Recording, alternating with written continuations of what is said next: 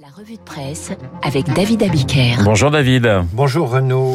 À la une ce matin du nucléaire et du verre. C'est un rapport qui tombe à pic pour Emmanuel Macron, titre l'opinion. Que dit ce rapport? Que nous aurons besoin du nucléaire dans les années à venir, mais également des énergies renouvelables. Et le Figaro reprend l'idée de ce rapport rendu par le gestionnaire du réseau électrique français. L'objectif de neutralité carbone en 2050 nécessite d'accélérer dans les énergies renouvelables et de construire de nouveaux réacteurs. Et tous vos journaux suivent. Le futur sera aussi nucléaire, titre sud-ouest.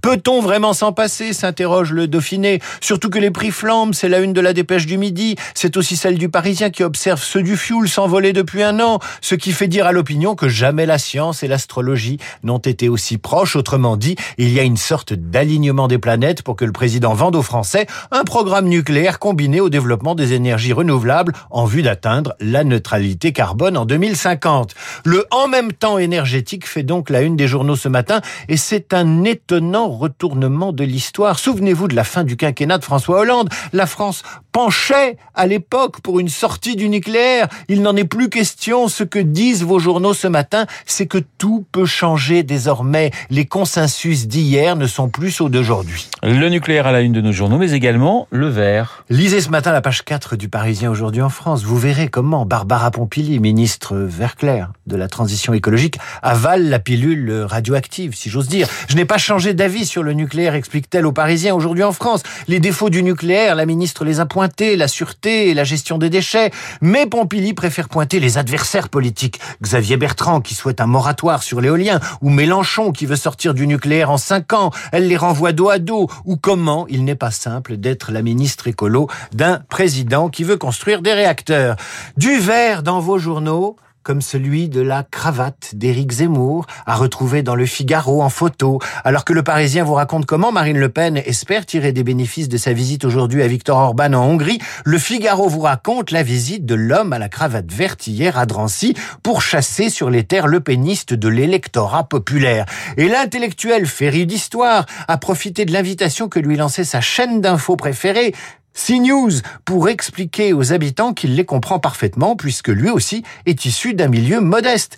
Le Figaro cite l'essayiste quand il déclare « Moi aussi, j'ai grandi ici, à Drancy. Mes parents vivaient moins bien que les vôtres. Ils ne recevaient pas d'aide. Il n'y avait pas d'allocation familiale et pas de RSA. Accompagné par Jean-Marc Morandini pour cette première édition de l'émission Face à la rue, Éric Zemmour a rencontré, tiens tiens, une femme voilée. S'ensuit un échange au sommet assez surréaliste où le pourfendeur de l'islam demande à la dame d'enlever son voile.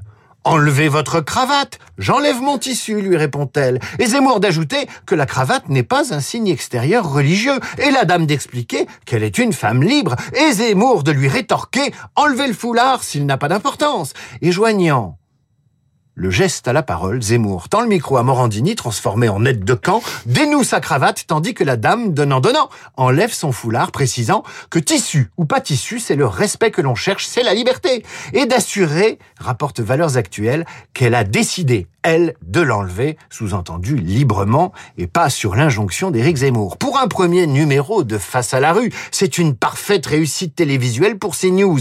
Les journaux préciseront peut-être comment Éric Zemmour a pu se retrouver si opportunément face à Rachida, une femme à la répartie assurée, et tout cela devant une caméra de télévision. La religion, une fois de plus, en débat dans vos journaux, et ce débat se poursuit dans le monde et ailleurs. Éric Zemmour provoque le malaise chez les Français juifs, titre le quotidien. Alors que la Croix titre sur le dîner organisé ce soir à Paris par le cercle Charles Gide, rassemblant plus de 200 personnalités protestantes et auquel assistera Emmanuel Macron, le monde sonde le malaise de la communauté juive de France. Si le CRIF, le Conseil représentatif des institutions juives de France, par la voix de son président, a indiqué pas une voix juive ne doit aller à Éric Zemmour, dont les positions sur Vichy ou l'affaire Dreyfus ont choqué une partie de cette communauté.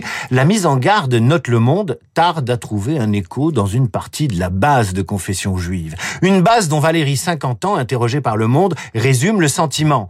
On se sent incompris face à l'islamisme. L'adhésion totale à Zemmour est empêchée par ses sorties, mais il dit quand même des choses que l'on attend depuis très longtemps. Alors bien sûr, quand le président de la République se rendra aujourd'hui à Médan pour l'inauguration du musée Dreyfus dans la maison d'Émile Zola, il invoquera probablement l'héritage républicain de l'affaire Dreyfus, l'erreur judiciaire, la plaie de l'antisémitisme, alors que Libération revient aujourd'hui largement sur l'assassinat de Mireille Knoll, dont il reviendra à la justice de déterminer s'il fut motivé par des considérations antisémites. Le président qui visera, visitera donc ce musée dont Adrien Goetz du Figaro décrit l'intérieur.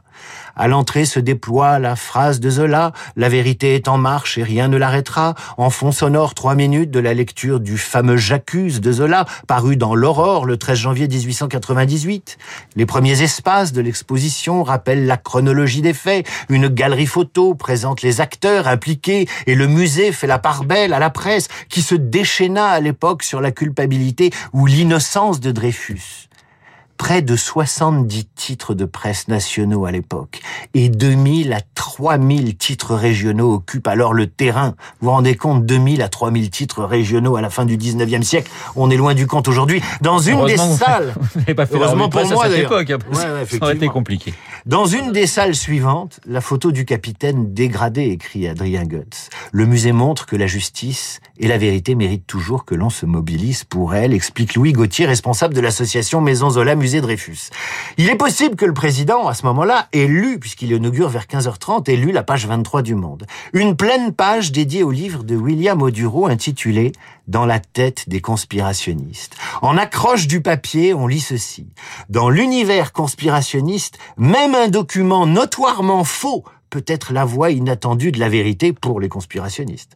On ne saurait mieux résumer l'esprit de l'affaire Dreyfus qui fut alimenté voilà 120 ans non seulement par l'antisémitisme très courant à l'époque, mais également par la production de faux documents qu'on appellerait aujourd'hui des fake news, pardonnez l'anglicisme, fabriquant un complot qui se retourna contre ses auteurs. Voilà qui devrait inspirer le discours ou les commentaires du président qui cet après-midi visitera la maison d'Émile Zola et le musée Dreyfus. La revue de presse sur Radio Classique signée David Abiker. Merci David. Il est 8h38 dans un instant Esprit Libre.